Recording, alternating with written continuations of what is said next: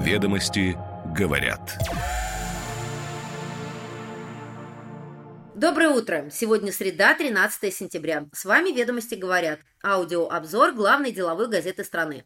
Коротко и очень информативно. Слушайте, чтобы первыми быть в курсе топовых новостей. Сегодня ведомости говорят, что в Минеке оценивают рост ВВП в 2,3% и курс доллара в 90 рублей. В следующем году рост экономики мог бы быть больше, мешает высокая ключевая ставка. Обучение детей в онлайне впервые стало лидером сегмента по размеру выручки. Причинами этого считают нежелание родителей экономить на будущем детей. Несмотря на заявления многих иностранных фармкомпаний о снижении активности в России, их доля на российском рынке госзаказа в этом году достигла 63%. Это самый высокий показатель за последние 6 лет. Рынок биллинговых систем увеличится втрое к 2030 году. В 2021-2022 годах продажи этанола на человека, по данным Росстата, росли. Минздрав же видит снижение общего потребления алкоголя. Теперь детали. Ведомости говорят. В Минеке оценили рост ВВП в 2,3% и курс доллара в 90 рублей в 2024 году. Рост экономики мог бы быть больше, мешает высокая ключевая ставка. Правительстве пришли к консенсусу по поводу прогноза социально-экономического развития на 2024-2026 годы, сообщили ведомостям два близких к обмену источника. По их словам, ключевые параметры следующие – Рост ВВП в этом году прогнозируется на уровне 2,8%, в 2024 году на уровне 2,3%. Инфляция по итогам этого года ожидается в 7,5%, в следующем снизится до 4,5%. Средний годовой курс доллара в этом году Минэк оценивает 85 рублей за доллар, при стоимости бренд 83,5 доллара за баррель. Средний годовой курс доллара в этом году Минэк оценивает 85 рублей за доллар при стоимости бренд 83,5 доллара за баррель. Средний годовой курс э, в 2024 году прогнозируется на уровне около 90 рублей за доллар. Бренд будет стоить 85 рублей за баррель. Ключевые факторы прогноза – курс и цена нефти, отметил один из собеседников ведомостей. Цена на нефть в рублевом выражении относительно текущих уровней более 90 долларов за баррель снижается более чем на 15%, при этом курс в среднем укрепляется относительно сегодняшних значений, пояснил он. Это создает запас для бюджетной конструкции, которая останется устойчивой на случай как укрепления курса до менее 90 рублей за доллар, так и снижения цены на нефть. Еще один собеседник ведомостей, близкий к подготовке макропрогноза, подчеркнул, что прогноз по курсу консервативный, в реальности рубль может быть крепче прогнозной величины. Показатели, которые складываются по итогам текущего года, определяют базу следующего периода. От этого зависит в том числе бюджетный прогноз доходов и расходов. Эксперты, опрошенные ведомостями, считают оценки Минэка в целом близкими к прогнозам рынка, хотя и с рядом оговорок. По сравнению с консенсус-опросами, прогноз по ВВП выглядит позитивнее как на этот год, так и на следующий. В последние месяцы образуется негативная суперпозиция двух ключевых направлений экономической госполитики – монетарной и фискальной, отмечают экономисты. В правительстве настаивают, что по итогам года дефицит бюджета составит около 2% ВВП, что соответствует 3 триллионам рублей.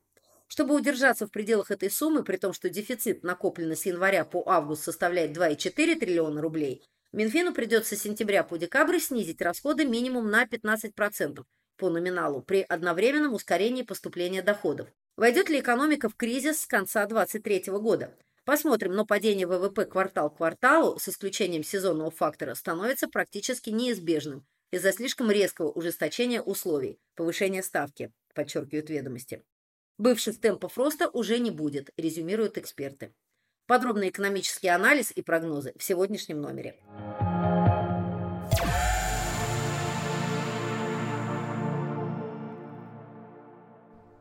7 по 26 сентября на сайте ведомости.ру проходит акция, приуроченная ко дню рождения ведомостей. С 1999 года мы являемся одним из ведущих деловых изданий страны, выделяя главные события экономики, бизнеса и финансов. Выберите подходящий формат подписки, оформите полный доступ к эксклюзивным материалам издания со скидкой до 49% и будьте более осведомлены, чем ваши партнеры. Подробная информация об акции, организаторе и продавце на сайте ведомости.ру и по ссылке в описании. 16+.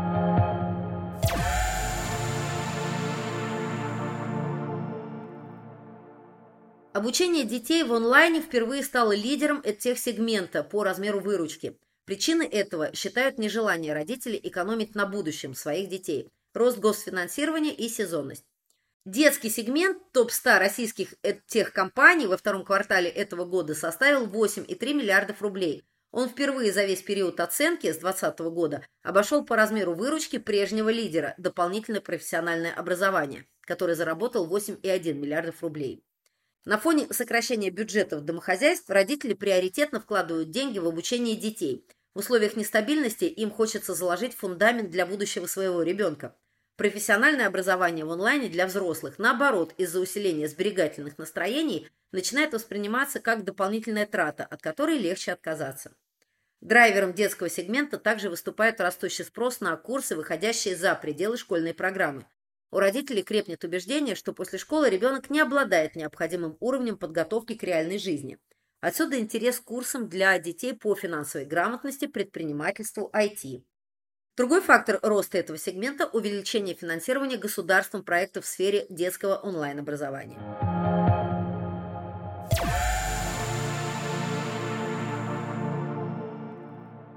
Несмотря на заявления многих иностранных фармкомпаний о снижении активности в России, их доля на российском рынке госзаказа в этом году достигла 63%. Это самый высокий показатель за последние 6 лет. Такие данные приводит аналитическая компания DSM Group. Что касается конкретных компаний, то за последний год поставки в государственные медицинские организации нарастили швейцарская Roche, американская Johnson Johnson и британо-шведская AstraZeneca.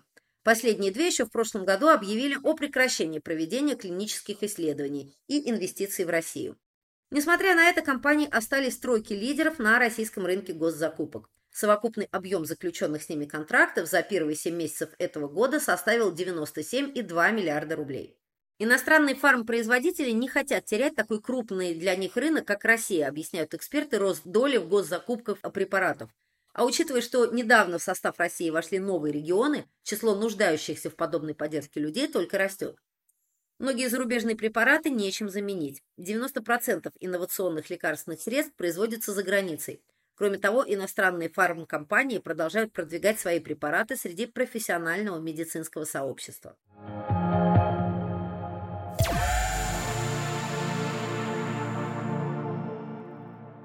Рынок биллинговых систем увеличится втрое к 2030 году. На рост спроса повлияют появление новых пользователей софта, увеличение количества услуг, а также усложнение ценообразования на услуги, прогнозируют аналитики Strategy Partners. Биллинговые системы – это софт, позволяющий рассчитывать тарификацию, выставлять счета за использование услуг, фиксировать информацию об остатке на счету пользователя. Биллинг позволяет в автоматизированном режиме выставлять клиенту счет за те услуги, которые ему были оказаны. Прошлом году спрос на биллинг сместился в сторону open source решений, а отечественные вендоры увеличили долю рынка с 42% в 2022 году до 59% в этом году, отмечают авторы исследования. В дальнейшем рынок будет расти почти на четверть ежегодно за счет роста числа пользователей в целевых сегментах и инфляции стоимости лицензий, а также за счет импортозамещения.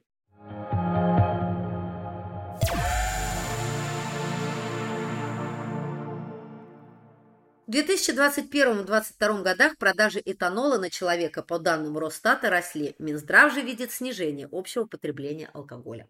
Самым активно закупающим алкоголь регионом в России по итогам первого полугодия этого года стал Ненецкий автономный округ. Розничные продажи на одного жителя там составили 6,2 литра этанола.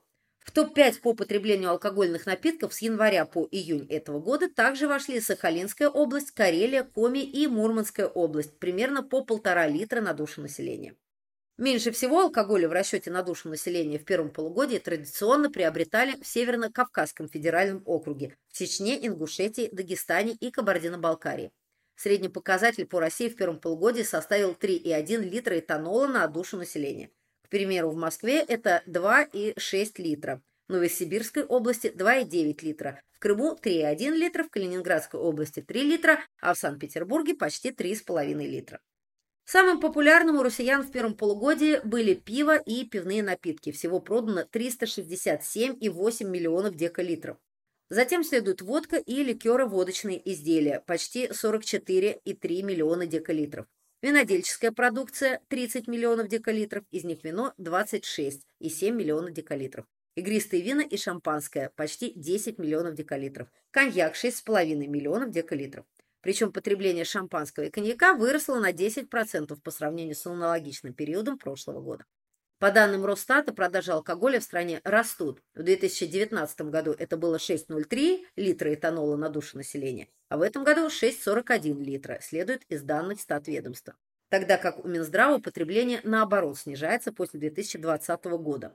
К хорошим новостям можно отнести факт, что Россия не лидирует в мире по потреблению алкоголя. В некоторых российских регионах тестируется концепция трезвых сел, например, в Башкирии и Якутии. В Якутии, как отмечается в письме Минздрава, несмотря на суровый климат и относительно невысокие доходы населения, после введения антиалкогольных мер, включая политику трезвых сел, ожидаемая продолжительность жизни вышла на первое место в Дальневосточном федеральном округе и составила в прошлом году 67,7 года. Ведомости говорят.